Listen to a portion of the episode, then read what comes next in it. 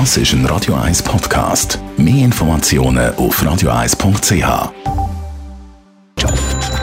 Netto.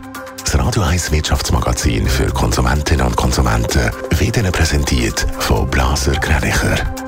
Wir beraten und unterstützen Sie bei der Bewertung und dem Verkauf von Ihrer Liegenschaft. blasergreinicher.ch Adrian Sutter. Die Lohnforderungen der Gewerkschaften kommen bei den Arbeitgebern nicht gut an. Beim Arbeitgeberverband heisst, dass zwar Nullrunden das ja kein Thema sind, aber auch keine Lohnforderungen wie die 5% der Gewerkschaften.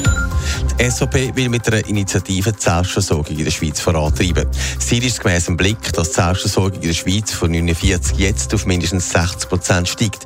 Gemäss dem SVP-Nationalrat Marcel Detting haben die Auswirkungen vom Krieg in der Ukraine gezeigt, wie wichtig das die Selbstversorgung sei.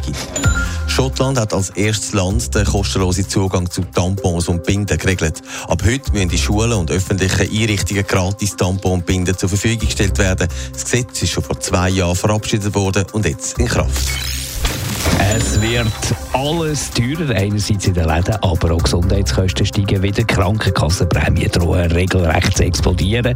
Die Gewerkschaften die fordern darum mehr Lohn. Adrian Sutter bei den Arbeitgebern, wir haben es vorher gehört, kommt das bedingt gut an. Ja, letzte Woche hat der Gewerkschaftsdachverband Trauweisweis seine Lohnforderung bekannt gegeben. 5% müssen sein, damit die Kaufkraft nicht geschwächt wird.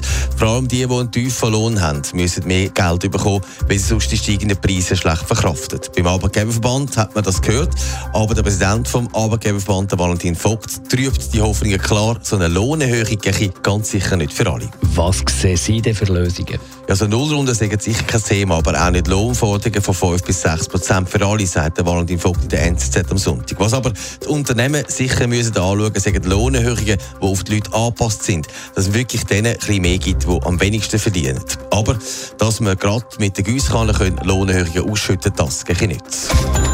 Netto. Das Radio 1 Wirtschaftsmagazin für Konsumentinnen und Konsumenten.